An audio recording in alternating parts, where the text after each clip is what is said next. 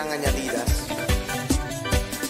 Era un hombre rico que cumplía las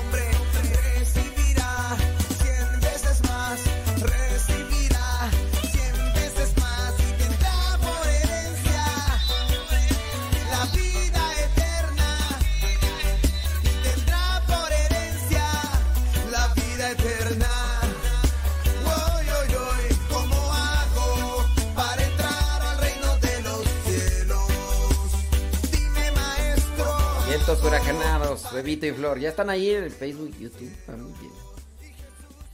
¿Qué les parece si le van dando ahí mmm, compartir, digo? Si se puede, ¿verdad? ¿Se podrá? Claro, sí se puede, sí se puede. Dame fuerza. Dame fuerza y valor. Tini, tini, tini, Vámonos por el último tirón. Bueno, todavía falta el evangelio.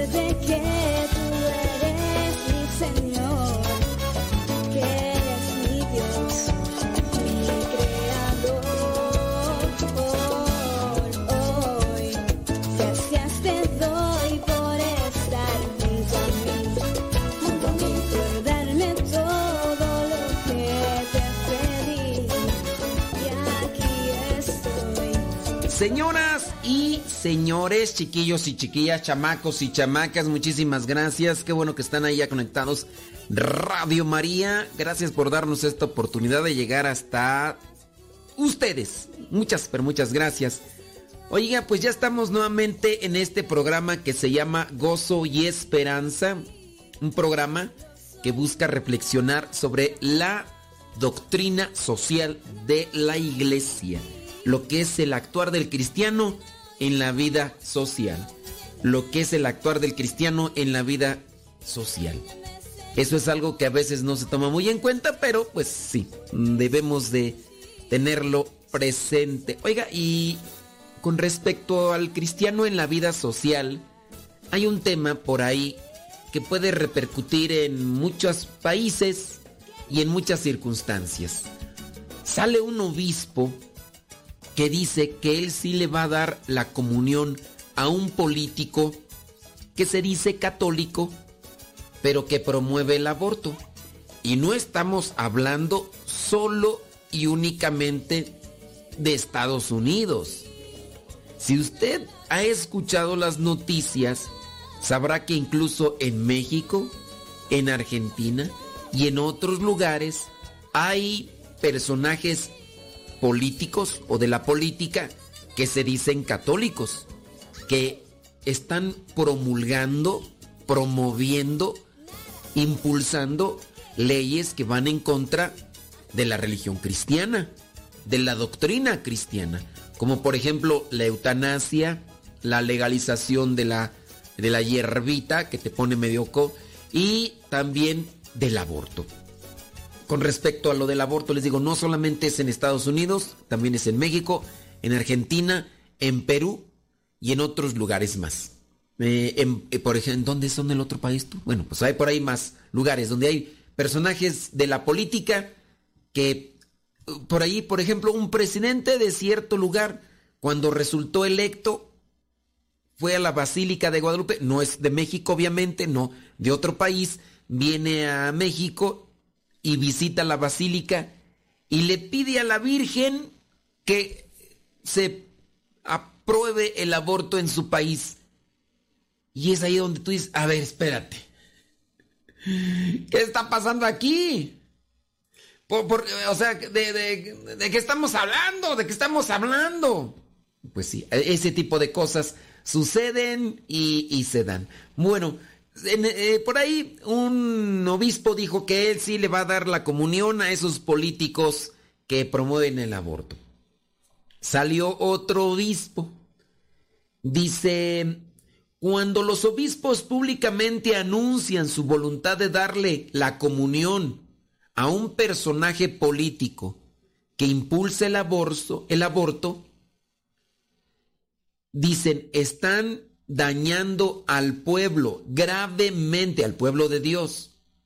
Dice, hay que enseñar la gravedad de esto. Hay que enseñar la gravedad del aborto. Lo que vendría a ser también la gravedad de la promulgación o la aprobación de uniones con personas del mismo sexo dentro de lo que vendría a ser su relación.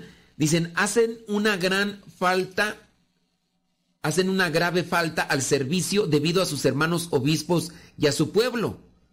Así que esto va con relación a todo. ¿Por qué? ¿Por qué hay obispos que dicen, yo sí le voy a dar la comunión a este personaje político? ¿Por qué? ¿Y por qué manifestarlo públicamente? Ahora, los que ya hemos leído un poco de la doctrina, sabemos muy bien que si una persona comulga en pecado, comulga su propia condenación. El mismo obispo que le da la comunión a un político que impulsa el aborto como una cuestión de pecado mortal, también el obispo se ve involucrado dentro de este pecado. Es cuestión de reflexión, no es de una necesidad de una teología profunda para comprenderlo. ¿Qué está pasando? Pues bueno, que poco a poco estamos cayendo en el relativismo y estamos cayendo en este tipo de cosas. Bueno, así pasa con esto, dice otro obispo, dice sí. Dice el prefecto, eh, Estaba por aquí mirando, dice el punto 5 respecto al grave. Dice, en una explicación, eh, recordó que hubo una tensión similar. Eh, demócrata. Ok, es que aquí no menciono yo nombres ni partidos políticos, porque hay personas que piensan que yo respaldo a uno y respaldo a otro. Yo, miren, yo hablando de política, yo por lo poquito que conozco de política, a mí la verdad ya no me convencen. Yo sé que los políticos se dejan llevar por sus ambiciones personales, estén de un lado, estén de otro. A mí no me van a decir que el color o que el partido fulano es mejor que el otro partido. No es el color, no es incluso el, partido como tal. Son las personas que están totalmente ya desbordadas, sin valores, sin principios. Yo, a mí que me digan, uy, no, este partido político es el mejor, es el que nos va a ayudar más. Nomás andan buscando también para sus intereses. Te prometen un montón de cosas para que les des el voto. Y ya cuando les das el voto, y ahora sí ellos hacen lo que les venga en gana. Tanto así que, por ejemplo, en México, basta mirar quiénes están dentro de los partidos políticos. Hay algunos que les dicen chapulines, porque brincan de un partido en otro y en realidad cuando ya están en este en este partido ya dicen, uy, que no sé qué, que no sé cuánto, y ya después se van ahí y se van a otro, y ya dicen todo lo contrario que antes habían dicho. Pues es más puras conveniencias. Yo, la verdad, que tú digas que un partido político tiene realmente convicción, que tiene ideales así como tal, yo, la verdad, ni en Estados Unidos, ni en Perú, ni en Argentina, ni en A mí no, a mí no me convencen los, las propuestas políticas de ninguno. No me convencen. Y sí hay gente fanática que, que se cierra y, todo lo demás. Bueno, es, es algo que debemos de tener. Hay que conocer, oiga, la, la doctrina social de la iglesia para que cuando salgan este tipo de cosas uno pueda hablar con fundamento y uno puede decir, sí, aquí sí, aquí no es, está, es correcto que un político que impulse el aborto vaya a, misa a comulgar. Digo, que vaya a misa si quiere ir a misa, ¿no? A ver si se convierte. Pero que, quiera comulgar y que, y que algunos sacerdotes o obispos le nieguen la comunión y otros digan, no, yo, yo no se la voy a negar, yo se la voy a dar. ¿Y por qué se la vas? Bueno, usted ya sabe quién está en lo correcto. Aquí no es cuestión de opinión, aquí es cuestión de qué es lo que dice nuestra Santa y Madre iglesia. Bueno, ahí se los dejo. Oigan, eh, va a estar con nosotros también mi estimado Guillermo Torres Quirós. También viene por ahí mi estimado Rafa Salomón. Mándenos sus opiniones, mándenos sus comentarios. ¿Qué le parece este programa que tiene un enfoque en la doctrina social de la iglesia? Si igual usted quiere que agreguemos otras cuestiones con relación a lo social, ándele, aquí le esperamos. Gracias Radio María, este es el programa Gozo y Esperanza, aquí tu servidor y amigo el Padre Modesto Lule de los misioneros servidores de la palabra. mi voz nunca se cansa de cantarte mi canción, porque yo sé que tú eres todopoderoso. Si vengo con tristeza tú me llenas de gozo. Pon tu mano fuertemente dentro de mi corazón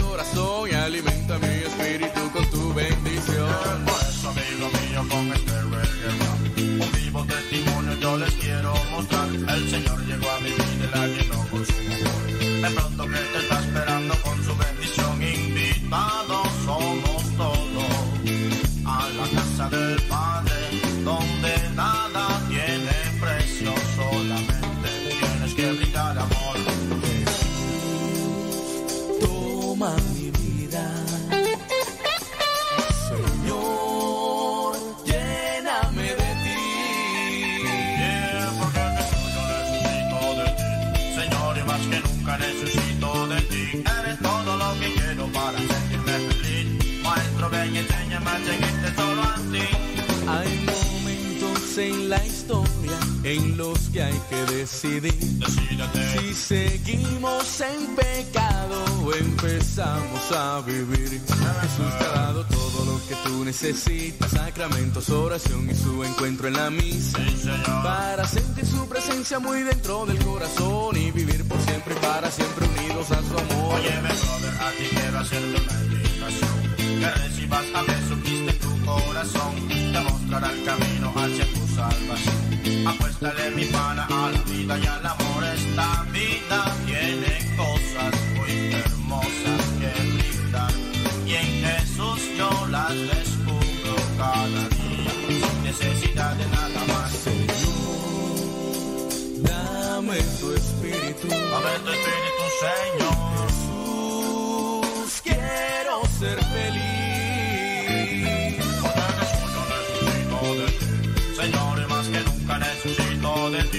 Jesús, te damos gracias por toda tu creación. Hacemos nuestros brazos en señal de adoración. Solo a Cristo quiero alabar. Solo a Cristo quiero adorar. Mi cuerpo, mi alma y pensamientos para Él será.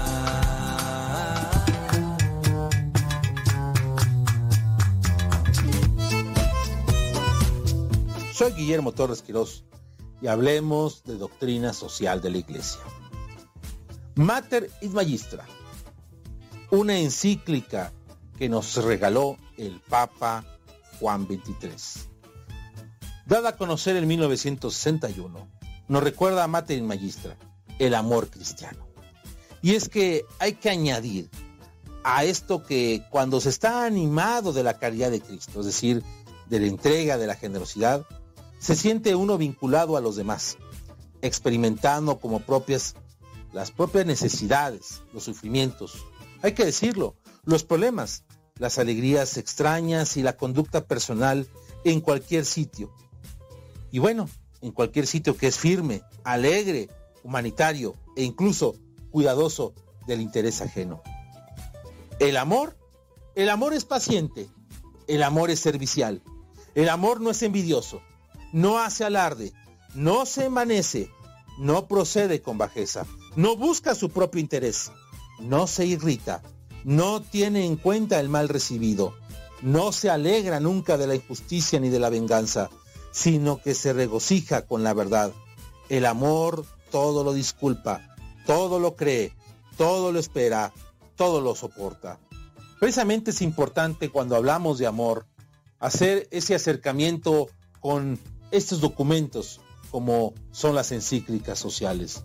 Estos regalos que nos han dado el magisterio para profundizar sobre lo que pasa en la propia humanidad, para hacer un verdadero encuentro, un encuentro entre la palabra de Dios y la vivencia del cristiano. Recordemos también que el Papa, los papas a través del siglo XX y este siglo XXI han sido verdaderos testigos de la promulgación de la fe. Recordemos que el magisterio de la iglesia se acompaña de las sagradas escrituras y también se va acompañando de la propia tradición de la iglesia. Y qué mejor regalo que el tomar en cuenta precisamente el amor como un elemento fundamental. Precisamente el encíclica Redemptor Hominis de el Papa Juan Pablo II, en el numeral número 9, este documento dado a conocer en 1979, prácticamente a iniciar el pontificado de San Juan Pablo II, se nos hace la reflexión sobre que el amor tiene un nombre. Con esta revelación del Padre y con la efusión del Espíritu Santo, que marcan un sello imborrable en el misterio de la redención, se explica el sentido de la cruz y de la muerte en Cristo. El Dios de la creación se revela como Dios de la redención, como Dios que es fiel a sí mismo, fiel a su amor, al hombre y al mundo, ya revelado el día de la creación. El suyo es amor que no retrocede ante nada de lo que en él mismo exige la justicia. Y por esto, al Hijo, a quien no conoció el pecado, le hizo pecado por nosotros, para que en él fuéramos justicia de Dios. Sí, trato como pecado. Eso es importante tomarlo en cuenta. La iglesia, la Santa Madre Iglesia Católica, no está en contra del pecador, está en contra del pecado. Y aquel pecado, aquel que estaba absolutamente sin pecado alguno, en el caso de nuestro Señor, lo hizo para revelar el amor que es siempre más grande que todo lo creado. El amor que es Él mismo, porque Dios, Dios es amor. Y sobre todo, el amor es más grande que el pecado, que la debilidad, que la propia vanidad de la creación, más fuerte que la muerte. El amor siempre dispuesto a aliviar y a perdonar, siempre dispuesto a ir al encuentro con el hijo pródigo, el hijo pródigo del siglo XXI. Muchas personas que se han alejado de Dios por su trabajo, por su ambiente, pero que hoy en día, gracias al COVID-19, gracias a lo que estamos viendo, han regresado a la casa del Padre, han vuelto a encontrarse en la oración, han vuelto a encontrarse con la familia. Por lo tanto, siempre a la búsqueda de la manifestación de los hijos de Dios, que están llamados a la gloria y a la construcción de esa gloria. Esta revelación del amor es definida también misericordia. Y es que esa misericordia y esa tal revelación del amor y de la misericordia tiene en la historia del hombre una forma y un nombre. Se llama Jesucristo. Ese Jesucristo, el Hijo de Dios, el que estuvo aquí en la tierra durante 33 años, entregándose en amor, entregándose en cuerpo y alma por los que lo rodeaban, dándonos grandes lecciones, dándonos un acompañamiento. Primero, con los más débiles, los más necesitados, sumando, sumando a, sus apóstoles, a hombres que eran pescadores, que eran cobradores de impuestos, hombres que no eran de ciencias, hombres sencillos, que se entregaron en cuerpo y alma después a la propia conformación y difusión de la palabra de Dios, de la buena nueva, del Evangelio, de la resurrección. Hoy en día nuestra iglesia, nuestra iglesia con más de dos mil años de existencia, una iglesia milenaria que ha tenido, como todas las instituciones, problemas grandes y problemas chicos, pero que demuestra que las puertas del infierno no van a prevalecer sobre ella. Precisamente también en este mismo documento, en la encíclica de San Juan Pablo II, Redemptor Hominis, en el numeral número 10, se nos recuerda, el hombre no puede vivir sin amor, ya que él permanece para sí mismo un ser incomprensible. Su vida está privada de sentido si no se le revela el amor, si no se encuentra con el amor, si no experimenta y lo hace propio, si no participa en él de forma vivamente.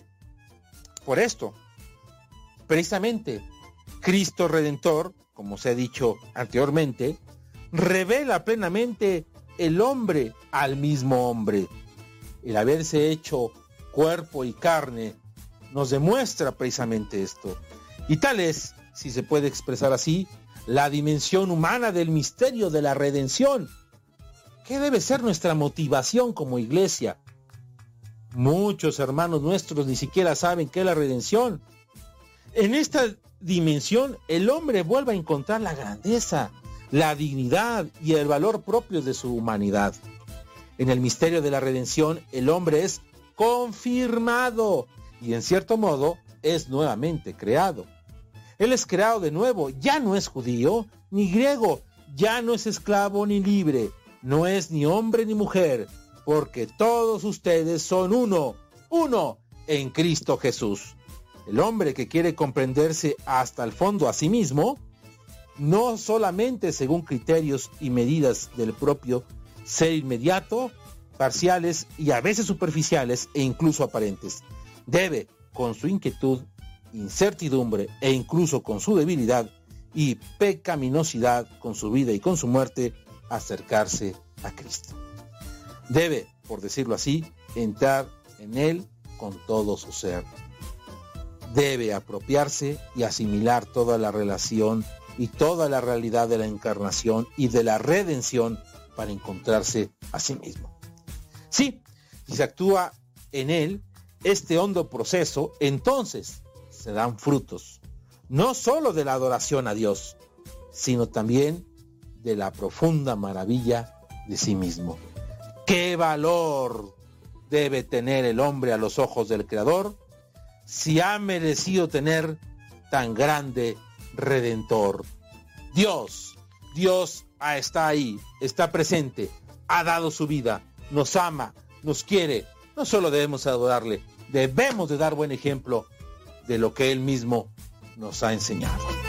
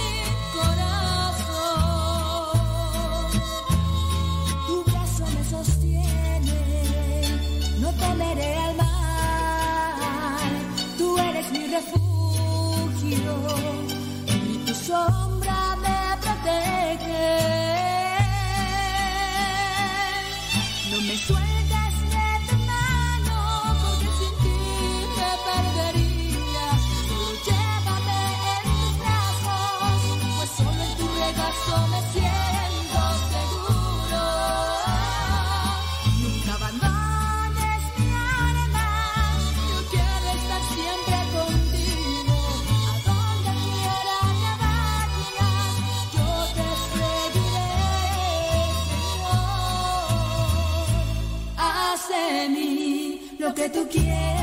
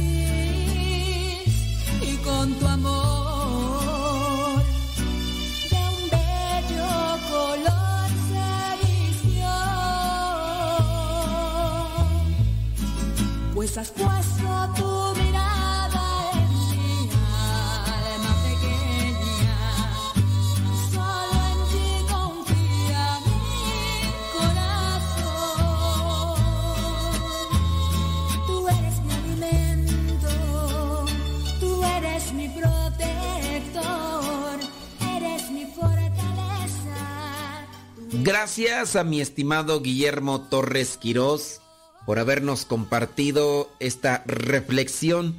Él es politólogo, es un hombre casado, eh, padre de familia, comprometido también con los principios y valores y dentro de lo que vendría a ser su trinchera, él trata de presentar reflexiones sobre política. Él busca decir, este político dice esto y esto y esto y esto, eh, en contraposición con lo de la iglesia sería esto y esto y esto, y bueno, pues también hace cuestiones políticas, por qué si conviene, por qué no conviene, y bueno, a- él es politólogo, pero también presenta lo que vendría a ser reflexión de la doctrina social de la iglesia, porque ha estudiado el magisterio, ha eh, reflexionado los documentos. En un ratito más viene mi estimado Rafa Salomón, él es conferencista, él es cantautor católico. Oiga, estaba mirando por ahí una noticia, fíjese, la tasa de suicidios de Japón aumenta a medida que la esta pandemia arrecia. La conferencia de los obispos del país ha pedido la fraternidad para aliviar el aislamiento social, la principal causa de suicidio en la nación insular de Asia Oriental. En este tiempo de adviento en el que nos encontramos, donde tenemos que tener esperanza, donde tenemos que preparar nuestros corazones, sin duda sacude todo esto. Japón, conocido por tener una de las tasas de suicidio más altas del mundo, ha visto aumentar el número de personas que se suicidan durante esta pandemia. Eso es más preocupante. Si de por sí Japón es uno de los lugares donde más se suicida la gente, ahora te imaginas con esto de la, de la pandemia, más todavía. La conferencia de obispos de Japón ha pedido la fraternidad para aislar el aisla, para aliviar, perdón, para aliviar el aislamiento social, la principal causa del suicidio en la nación insular de Asia Oriental. Se cree que el desempleo masivo, la ansiedad y el aislamiento social son los principales impulsores del aumento de suicidios en Japón. Solo en el mes de octubre, 2.153 japoneses se quitaron la vida. Solamente en el mes de octubre del 2020. Dice, en octubre los suicidios de mujeres japonesas aumentaron, o sea que fueron más las mujeres, un 83% en comparación con el mismo mes del año pasado, 2019. Las madres jóvenes comparten sus luchas más profundas a través de mensaje en línea. Muchos dicen que están estresados porque tienen que criar a sus hijos y tenerlos en casa cada día y noche. Y algunos insinúan que incluso tienen pensamiento de acabar con sus propios hijos. O sea, es el acabose y todo eso. Aquí, sin duda, esto de las culturas, algunos nos beneficia y en otras culturas les perjudica. Por ahí yo estaba escuchando a un eh, colombiano, es su mamá colombiana, su papá mm, japonés, ¿sí? Sí era así, ¿verdad? O era, creo que sí, creo que sí, este, él era japonés, el papá es japonés y, y ella colombiana. Y entonces, este japonés colombiano presenta que un tiempo estuvo viviendo en Colombia y otro tiempo estuvo viviendo allá en Japón. Y da a conocer pues lo que, lo que sería la distinción de la cultura, la forma del pensamiento y, todas estas cosas pues que, que acompañan, que favorecen y desfavorecen. Él ahora hace una mezcla de las dos culturas y dice yo puedo mirar aquí esto y yo estoy allá. Y él incluso, este japonés colombiano, que eh, también incluso la cultura de Colombia está muy cercana también a la mexicana. Yo digo, estoy yo en México y todo, pero sí es una cuestión que uno debe de trabajar y, y también más en la cuestión de la fe. Si bien allá en Japón han sobresalido mucho la tecnología, incluso un país muy pequeño se logró catapultar después de aquello que sucedió cuando Estados Unidos prácticamente lo devastó, pero se han logrado sobreponer muy rápidamente, tanto así que se ha puesto en uno de los países top de, de, la cuestión tecnológica y sobresalir y todo, pero eso también los ha llevado a tener las, las tasas más altas en cuestión del suicidio. Y ahora con esto de la pandemia, pareciera ser que las que más salieron afectadas son las mujeres. Ya no encuentran qué hacer con sus chiquillos ahí en la casa, ya se sienten totalmente devastadas y pues ya escuchamos la cantidad.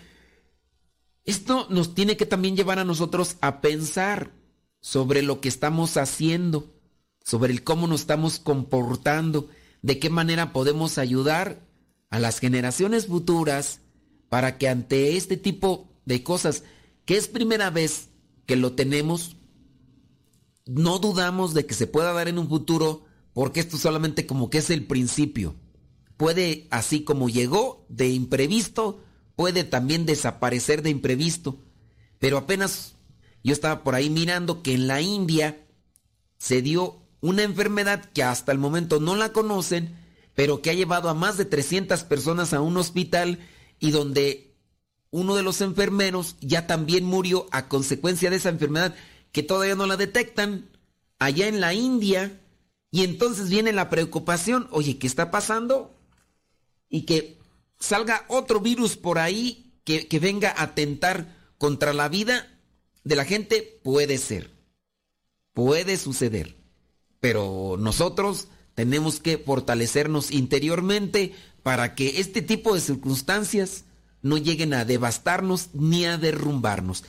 El cristiano en la vida social se tiene que preparar para eso, para ayudarse y para ayudar a los demás.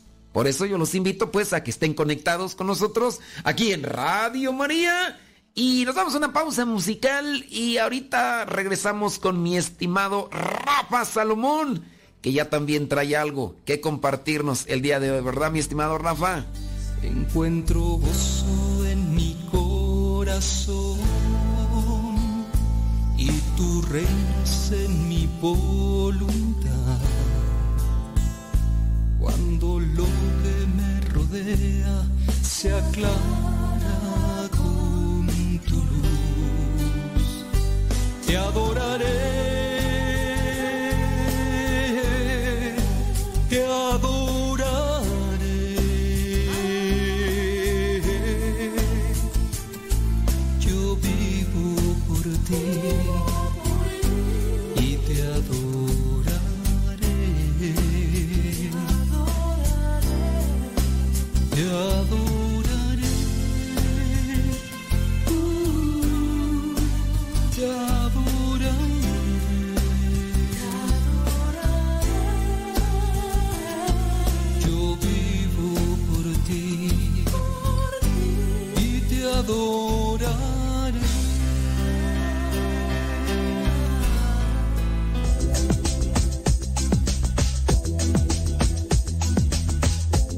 Saludos. Reciban un abrazo sincero de paz. Los catequistas tienen una misión muy importante y la cual es enseñar a los niños a amar a Dios, a comprender nuestra iglesia. Y muchas veces nos olvidamos de ello.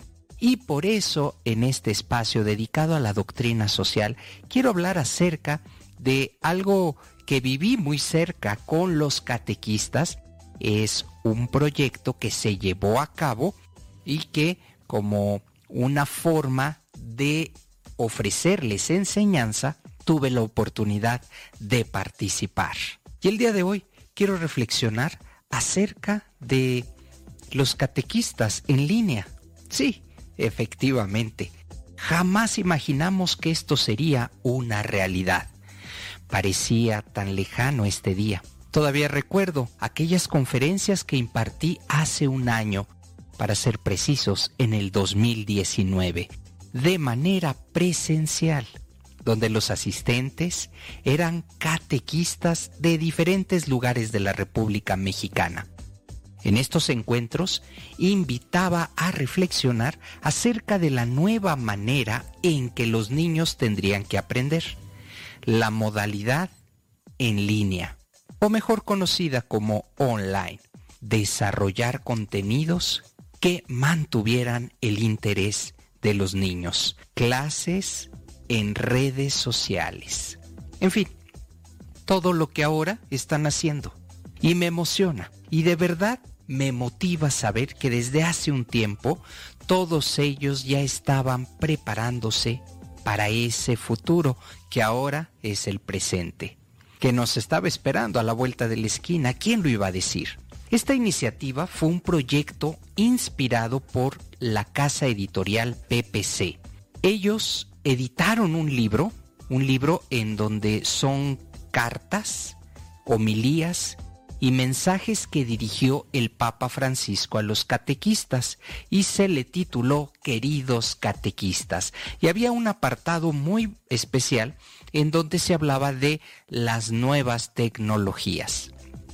Así que nos dieron el libro, la capacitación y empezamos a viajar por toda la República. De tal manera que estos mensajes que se están ofreciendo, que en aquel tiempo que se estaban ofreciendo, pues eran para que llegaran a los catequistas, para que pudieran profundizar en su identidad y en su misión dentro de la iglesia a la luz de la nueva evangelización y con las nuevas tecnologías. Así que Personalmente siento una enorme alegría por haber compartido esos temas con los catequistas, quienes después de las sesiones pues salían muy motivados para realizar, imagínense nada más, sus podcasts, sus blogs, preparar para subir y compartir la clase en YouTube, colocarlas en Facebook, en Twitter y hasta en Instagram. Realmente fue motivante ver a mujeres y hombres mayores que se acercaban con ese interés por conocer las funciones de sus teléfonos inteligentes, de sus smartphones. En cada lugar donde tuve la oportunidad de colaborar, se repetía esta emoción entender que la manera de enseñar catecismo estaba a punto de evolucionar y no lo sabíamos absolutamente nadie.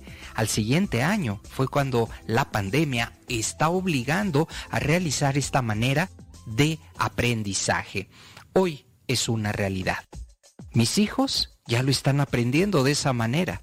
Y su aprendizaje, por supuesto que nos compromete como padres de familia ya que desde hace algunos años la educación espiritual, la preparación para los niños, pues ya se estaba llevando a cabo junto con los padres de familia, ya no nada más los niños que aprendieran el catecismo, sino integrarlos. Ahora, pues ya que surgen estas preguntas en nuestros hijos, nos integran. Se trata de un conocimiento integral. En las clases de mis hijos son más de 30 niños, ¿eh? los que están atentos, los que están pendientes y por supuesto uno que otro distraído. Todos ellos por una plataforma, Zoom, la cual también compartimos en aquel entonces y parecía tan lejano. Muchas personas decían, es que eso no va a suceder, es que eso de enseñar a distancia todavía no va a pasar en México. Pues ahí está, Ahí está, para todas aquellas personas, específicamente catequistas, que me dijeron, no, Rafa, esto, nos, nuestras parroquias van a seguir yendo los niños y van a estar llenas de niños. Bueno, pues ahora con esto puedo decirte que la plataforma Zoom en tiempo real ya está enseñando. Un catequista que no tiene a los niños, todo es en distancia y a distancia. Las diferentes actividades se van desarrollando. La enseñanza se está llevando a cabo desde plataformas digitales y por supuesto adaptándose a los nuevos tiempos. La realidad de los catequistas cambió y me sigue sorprendiendo la visión que tuvo en su momento la editorial, porque pues eh, al desarrollar estas conferencias, al llevar esto a las diferentes parroquias, lugares de la República, pues el mensaje ahí estaba. Nadie sabíamos ni pensábamos que iba a pasar algo. El mensaje sigue y seguirá llegando con la fuerza de la novedad. Adaptarse no fue sencillo. Pero en su momento se dieron a conocer a los catequistas los conocimientos y herramientas necesarias para poder impartir sus clases en esta nueva modalidad, desde dispositivos y de manera virtual. Por supuesto que ha sido todo un cambio, un cambio de estructura, un cambio de eh, tener de manera presencial a los niños y después enseñarles a la distancia, se requiere, se ciertos conocimientos y a veces eh, pues nosotros como padres puedo decirles que nos cuesta trabajo que comprendan porque los medios, aunque tenemos toda la información a la palma de la mano, en la palma de la mano, no, esto no garantiza que haya un aprendizaje. De verdad que enseñar en estos tiempos es un acto primero de amor, de paciencia y de responsabilidad. Ahora es cuando empezamos a valorar tanto a los profesores como a los catequistas. Y no quiere decir que no lo veníamos haciendo. Lo que quiero especificar es que ahora sí, en las casas de todas las personas donde hay niños, valoramos el esfuerzo, la paciencia, la entrega y sobre todo la dedicación para enseñar. Y hoy en día nos encontramos pues en esta realidad. En aquel momento, en aquel año, en el 2019, cuando se veía lejano aquello de vamos a tener que aprender desde casa, la verdad es que parecía, y yo también, yo también me cuento entre aquellos que les costó trabajo. Hoy es una realidad. Hoy la educación en línea está transformando la manera de aprender. Hoy ya no hay pizarrones, hoy ya no hay salones de clase. Hoy los niños tienen que aprender desde sus casas. Y esto, en ese lugar hay muchísimos distractores, pues imagínense la técnica con la que debe enseñar, ya sea el catequista, ya sea el profesor, porque de lo contrario, pues simplemente pasarán de largo.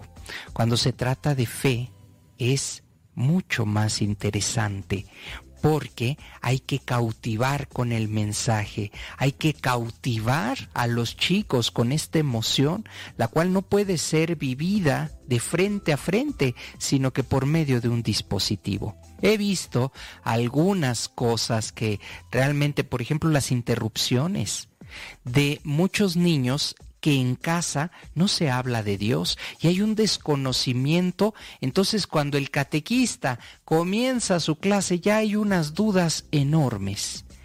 Esto es importante también eh, porque yo estoy escuchando la clase, mi esposa y yo nos ponemos a escuchar la clase porque es parte del aprendizaje y parte de la responsabilidad. El día de hoy quise compartir esto aquí en este espacio dedicado a la doctrina social, porque los catequistas en su momento pues no han sido valorados en la en plenitud. El día de hoy quise hacer un reconocimiento porque hace unos meses estábamos reunidos hablando de este tema. Ahora es toda una realidad. Felicidades a los y las catequistas.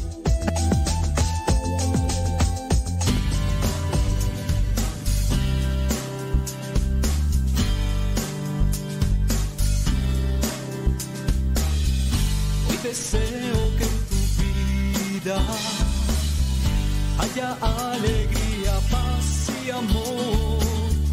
Compartimos nuestras vidas, regalando bendiciones con la luz que Dios nos dio. Con respeto y confianza, dos palabras con la misma devoción la ternura y la esperanza.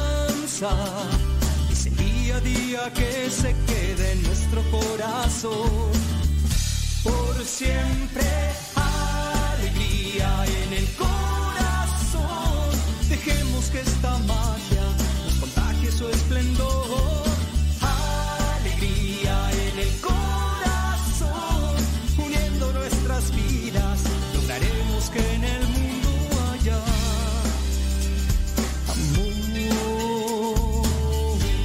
Yo crecí en una familia sin tristeza y con la cara siempre al sol. Nuestra fe es nuestra alegría, porque estamos todos juntos compartiendo nuestro amor.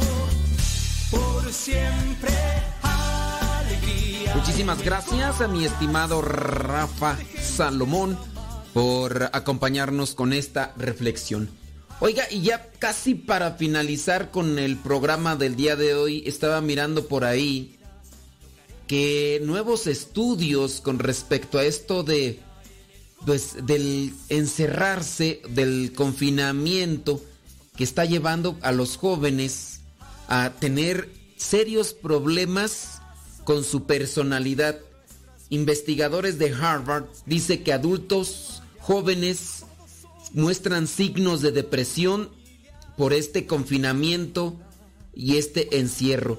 Dice que existen severos costos debido a los encierros. Eh, teniendo en cuenta que, pues, ¿quién está acostumbrado a estar encerrado a menos de que nazcamos en una situación así? A lo mejor puede ser que en un futuro, si estas cosas no se acomodan y, y una cosa nos lleva a otra, a lo mejor en un futuro los niños de ahora que están envueltos en esta situación, no les será difícil ni será ajeno eh, confinarse o encerrarse. Digo, no es algo que, que, que- se ah, quiera o que se busque, pero también veamos una realidad. Veamos una realidad. So- son cosas que nos están sobrepasando. Pero también hay que tener presente que al no estar acostumbrados, y que no es que hay que estarse acostumbrando, ¿verdad? Pero esto repercutirá más en los jóvenes si es que tienen una, pues un desequilibrio o, o tienen una desvalorización o incluso no están fortalecidos espiritualmente. En algún momento ya hemos platicado sobre ese tipo de experimentos sociales que han llevado incluso a las películas, a realizar películas con ese tipo de cosas donde metieron a los jóvenes o a personas, los metieron a encerrarse de manera voluntaria para ver cuál era su reacción, así natural. Y por ahí hay varias películas que reflejan cuál es la proyección de cuando se somete a la persona a encerrarse o a un confinamiento.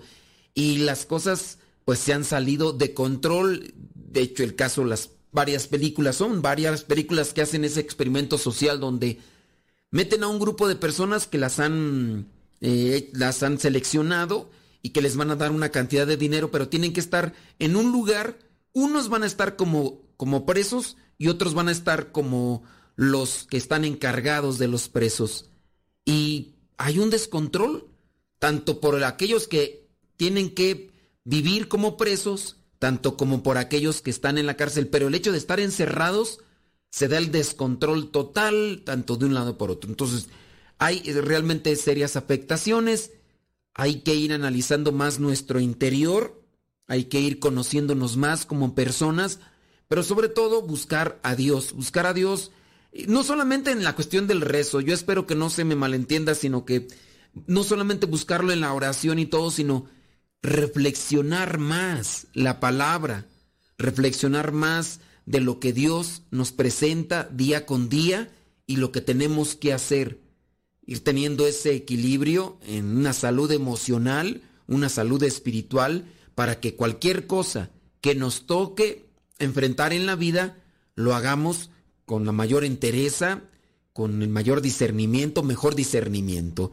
No podemos decir que ya estamos preparados, somos profesionales en todo eso, pero creo que el hecho de que dispongamos nuestra vida para aprovechar de todo eso, se puede dar una cuestión mejor. Bueno, me dicen que ya tenemos que irnos. Radio María, muchísimas gracias. Gracias a Guillermo Torres Quirós, gracias a Rafa Salomón, gracias a ustedes que están ahí, que también recomiendan este programa. Nos escuchamos en la próxima. Se despide su servidor y amigo, el padre Modesto Lule, de los misioneros servidores de la palabra. Este fue su programa Gozo y Esperanza, donde tratamos de reflexionar aquellas cosas que van muy conectadas con lo que es la doctrina social o cómo debe de actuar el cristiano en la vida social. Hasta la próxima, si Dios no dice otra cosa. Que Dios derrame abundantes bendiciones sobre ustedes. Y hay que esforzarnos para vivir como buenos cristianos, como excelentes cristianos en la vida social.